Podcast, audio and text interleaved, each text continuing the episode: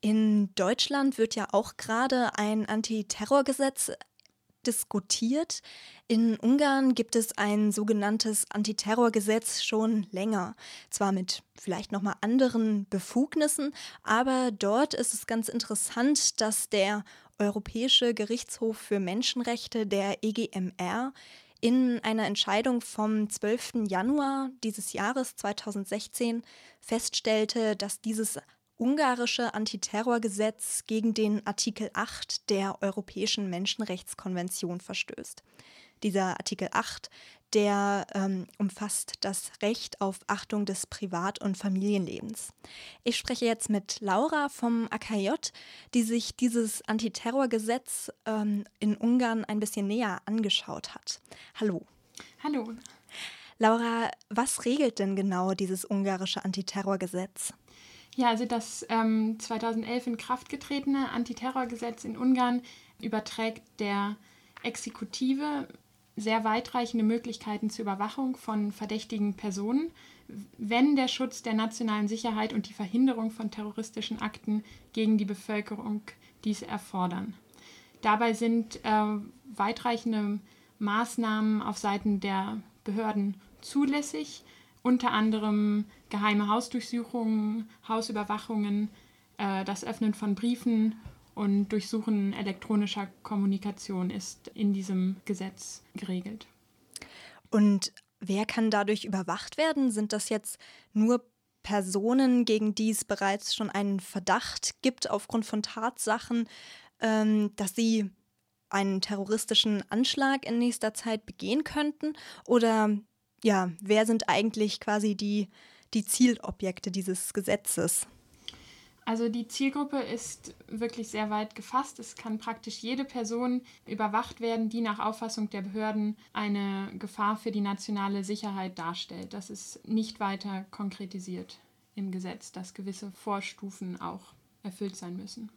Du hast jetzt eben auch schon diese Vorstufen angedeutet. Gibt es denn sonst noch irgendwelche prozessualen Erfordernisse, die die Behörden beachten müssen, bevor sie Überwachungsmaßnahmen einleiten?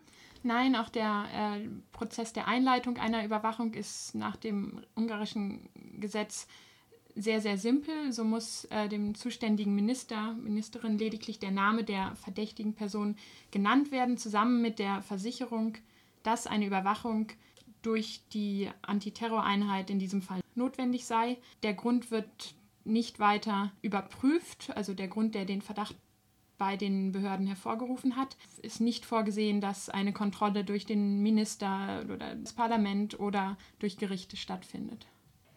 Wenn die Behörde sich für so einen Überwachungseingriff entscheidet, über was für eine Dauer hinweg kann sie dann dann die Überwachung tätigen? Also ist das erstmal unbegrenzt, bis sie zu, der, zu dem Schluss kommt, dass jetzt eine Überwachung nicht mehr erforderlich ist, dass sich der Verdacht nicht bewahrheitet hat, etc.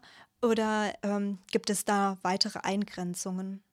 Also auch hier wird das Gesetz nicht bis ins letzte explizit und konkret. Zunächst einmal sieht es vor, dass eine Überwachung über 90 Tage hinweg durchgeführt werden kann und eine Verlängerung um weitere 90 Tage bei Zustimmung des oder der Justizministerin möglich ist. Ob darüber hinaus noch verlängert werden kann, ähm, ist schlicht nicht geregelt. Es ist also im Zweifel nicht verboten.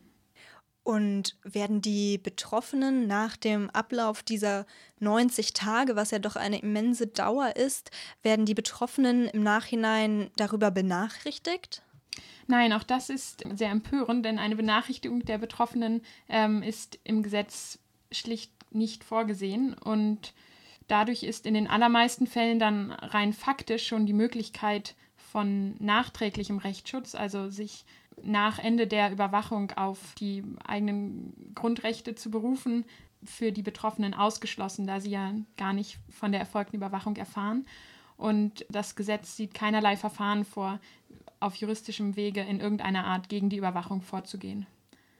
Das heißt, eine Feststellung der Rechtswidrigkeit wäre im Nachhinein also nicht möglich.